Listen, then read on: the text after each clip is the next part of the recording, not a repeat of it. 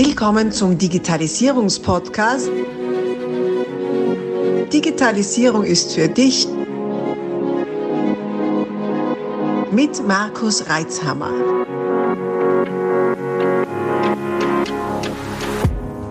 Herzlich willkommen zu einer neuen Ausgabe meines Podcasts Digitalisierung ist für dich. Heute wieder mit mir alleine, mit dem Markus Reitzhammer. Und zwar möchte ich mit dir gern kurz reflektieren, warum es denn Sinn macht, Unternehmensprozesse im Hinblick auf Informationssicherheit mal zu überarbeiten bzw. sich einmal überhaupt vor Augen zu führen. Ganz ein klassisches, einfaches Beispiel ist der Prozess der Zahlungsfreigabe. Ich bin immer wieder erstaunt, wie häufig auch bei Betrieben, die mit Geld arbeiten, also im Arbeiten im Sinne von das, der Geschäftsinhalt ist Geld, also Finanzwesen, Zahlungsfreigaben in beträchtlicher Höhe, zum Teil in Millionenhöhe, per E-Mail erfolgen. Verwundert bin ich deswegen, weil, ihr wisst es schon aus meinen früheren Podcasts, in meinen Augen E-Mail eines der leicht zu fälschendsten Elemente, Kommunikationsmittel in der IT ist. Und wenn ich mir jetzt überlege, dass interne Prozesse per E-Mail äh, abgewickelt werden, dann hat es für mich mehrere Faktoren, die da interessant sind. Also ich bin ein Freund von E-Mail, das ist mal vorweg. Also E-Mails sind toll, also ich bin froh, dass es E-Mails gibt, dass die erfunden wurden, sind ein wesentlicher Bestandteil der Digitalisierung. Gleichzeitig darf man die E-Mails aber auch nicht mit Aufgaben überfordern, für die sie nicht gemacht sind. Eine E-Mail, eine E-Mail ist eine Postkarte, mehr nicht. Eine Nachricht von A nach B. Das kann man mit ein bisschen Aufwand aus dieser Postkarte noch ein Briefkuvert machen, indem man dann mit Ziegeln arbeitet etc. Und viel mehr ist es nicht. Also es ist relativ leicht zu fälschen. Und äh, auch dieses Thema mit mit ähm, SSL-Verschlüsselung, die in Wahrheit eigentlich eher eine SSL-Zertifizierung ist. Verschlüsselung ist ja meistens viel zu aufwendig. Im Bereich des E-Mail ist interessant und trotzdem, sage ich mal, nur dazu, wenn das Bewusstsein fehlt, was in solchen Fällen ja auch noch meistens ist, ist kein besonders starkes Merkmal. In meinen Augen. Also jetzt werden so wesentliche Prozesse wie Zahlungsfreigaben, die ja doch auch geschäftskritisch sind, vor allem wenn es darum geht, dass das Geld ja auch dorthin kommen soll, wo es gedacht ist und nicht auf ein anderes Konto, hm, per E-Mail freigegeben werden. Und jetzt habe ich doch Firmen intern die Möglichkeit, mir den Prozess einmal genauer anzuschauen. Wie schaut man sich denn einen Prozess genauer an? Naja, indem man ihn zuerst einmal darstellt. Darstellt in einer allgemeinen Prozessdarstellung, von, wirklich vom Beginn des Prozesses bis zum Ende des Prozesses sich dann auch noch überlegt, was ist denn eigentlich die Zielsetzung des Prozesses, also was soll am Ende dann das Ergebnis des Ganzen sein. Und dann stellt man mal dar, wie aktuell der Soll-Prozess ausschaut. Das heißt, wo beginnt der, wer macht dann was, in welcher Reihenfolge und wann endet der mit welchem Ergebnis. Und allein diese Übung, einen Prozess klar darzustellen, das ist wie gesagt, tatsächlich eine Übung, eine Aufgabe. Denn erstens einmal ist es ganz häufig so, egal ob in Kleinbetrieben oder Großbetrieben, ganz häufig so, dass der Prozess noch nie dargestellt worden ist. Das heißt, naja, ist ja eh klar, das macht, macht man einfach so, das macht man immer schon so. Das ist meine Lieblingsphrase, ist immer, das machen wir immer schon so. Da, wenn es das heißt, dann heißt da sollten wir jetzt mal genauer hinschauen. Weil hinter das machen immer schon so, habe ich schon so oft Abläufe, Prozesse, Handlungen, Vorgänge, Geschäftsausgaben, Kosten ohne Ende gefunden, die kein Mensch mehr braucht. Dinge, die einfach aus Tradition gemacht werden, weil das hat der oder die Vorgängerin schon so gemacht und von dem die Vorgängerin hat es auch schon gemacht und das mache ich halt auch noch so, weil wir machen das immer schon so. Nur das Ergebnis braucht halt inzwischen kein Mensch mehr, aber wir machen das immer schon so. Also, jetzt werfen wir mal das über Bord, das machen wir immer schon so und das ist ja eh logisch und wir machen das ja eh alles Standard bei uns, sondern überlegen uns wirklich, wie läuft es? Wer aller ist darin involviert? Wie ist die Ablaufkette dieses Prozesses? Und dann hat man das vor sich, das Drama. Äh, oft äh, oft ist, sind dann die Teilnehmer ganz erschrocken, wie aufwendig dieser Prozess ist. Und dann schaut man sich einmal an, sind diese Schritte dann alle nötig? Muss man da wirklich 15 Leute involviert haben? Muss man da wirklich eine E-Mail verwenden oder einen Laufzettel? Haben wir da nicht vielleicht ein internes System, das mehr vertrauenswürdig ist, das nicht ganz so an, an, äh, leicht angreifbar ist? Irgendein Workflow-Instrument, das ERP-System vielleicht, in dem ich das abbilden kann?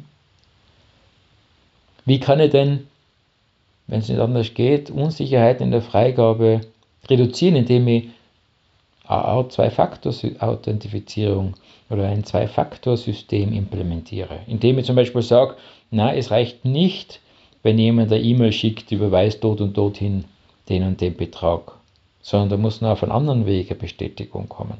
Wenn ich denn schon, warum auch immer, äh, auf E-Mail angewiesen bin. Möglicherweise denkst du jetzt so unterbewusst, um Gottes Willen, das brauche ich ja gar nicht, weil der Unterbewusstsein sagt, oh, das klingt nach viel Arbeit. ja, in der Tat. Ähm, es kann mitunter viel Arbeit sein. Und was das meine Erfahrung ist, besonders viel Arbeit und schwierig und komplex ist es dann, wenn man das im stillen Kämmerlein mit sich selbst ausmacht. Es ist auch noch komplex, wenn man es im, im Betrieb selber macht, weil das ist wirklich spannend. Ich mache solche Prozessdarstellungen relativ häufig oder eigentlich sehr häufig für Kunden. Oder wenn ich mal mit einem Kollegen zusammen sitze, nachher so aus Spaß, gehen wir mal einen Prozess durch.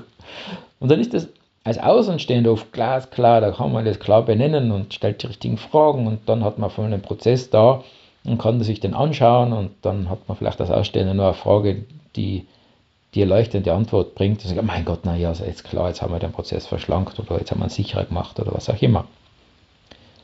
Und auch wenn ich selber das für mich im Betrieb mache, ist das, um, ist das ungleich schwieriger, anstrengender, weil ich ja Teil des Systems bin, weil ich Teil des Prozesses bin. Es geht noch besser, wenn ich jetzt innerbetriebliche Prozesse abbilde, die bei denen ich jetzt nicht mitwirke, weil das halt äh, mein Team macht, weil ich da nicht Teil des Problems bin in dem Fall äh, und wo ich dann quasi äh, mein Team ähm, darin anleite, jetzt diesen Prozess darzustellen. Da geht es viel leichter, wenn ich dann selber auch noch Teil des Prozesses bin, dann wird es noch einmal schwieriger.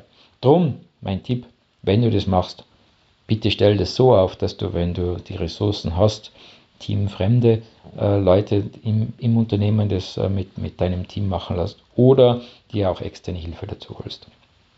Es ist wirklich viel, viel einfacher und dann macht es sogar Spaß, weil dann ist das ein Workshop und dann ziehst du das einmal durch.